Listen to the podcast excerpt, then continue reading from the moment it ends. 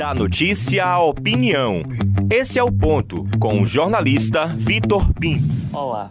Desde quando eu me entendo por gente na política, que a eleição presidencial sempre é impactante na eleição do governo do estado serve de mola propulsora que gera impacto direto na hora da escolha dos votos dos baianos.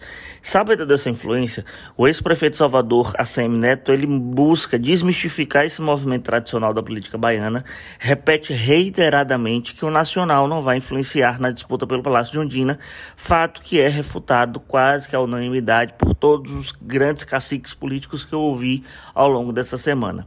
Alguns apontam que essa ideia netista decorre por ele não possuir ainda ou não ter selado um acordo frondoso. Convenhamos que o ex-prefeito Neto é um homem de palavra.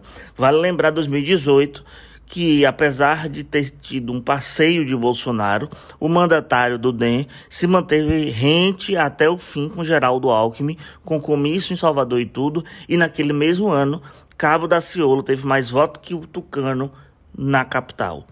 Com a chegada do União Brasil, que é essa fusão do DEM com o PSL, a CM Neto ele tem dito que o nome para a disputa do Planalto deve sair em 2022.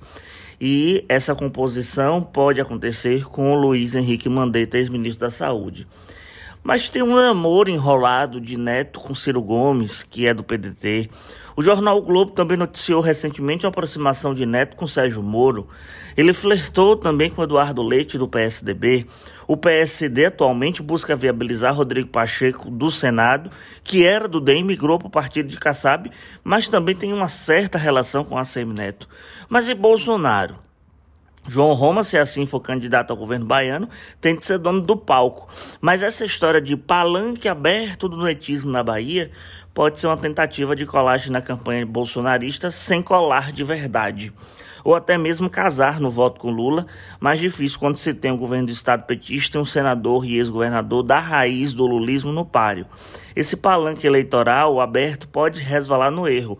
É, o fator nacional local tradicionalmente sempre teve influência. Vale lembrar 2006, quando Jacques Wagner ganhou de Paulo Souto com essa história do time de Lula. Lula já era presidente da República. Eu também, lendo a biografia de Irmã Dulce, de Graciliano Rocha, tem um determinado trecho que ele lembra uma disputa entre Juraci Magalhães e Regis Regis Pacheco, melhor dizendo, na eleição de 1950, onde Juraci liderava todas as pesquisas, mas bastou Getúlio Vargas pedir voto para Regis Pacheco que este ganhou a eleição naquele ano. Então, assim, a influência é histórica. Lula vem forte, vai exercer essa influência também aqui, como os outros, os outros pleitos já mostraram. A Semineto que sentiu o termômetro para não tirar nenhum compromisso agora que não, não possa desfazê-lo mais à frente e também assim não ganhar o rótulo de traidor. Mas com a antecipação da campanha, segue cada vez mais acirrado esse debate no afã das construções regionais. Veremos até quando a paciência será mantida, será mantida e até quando segue esse cozer. Sou Victor Pinto e esse é o ponto.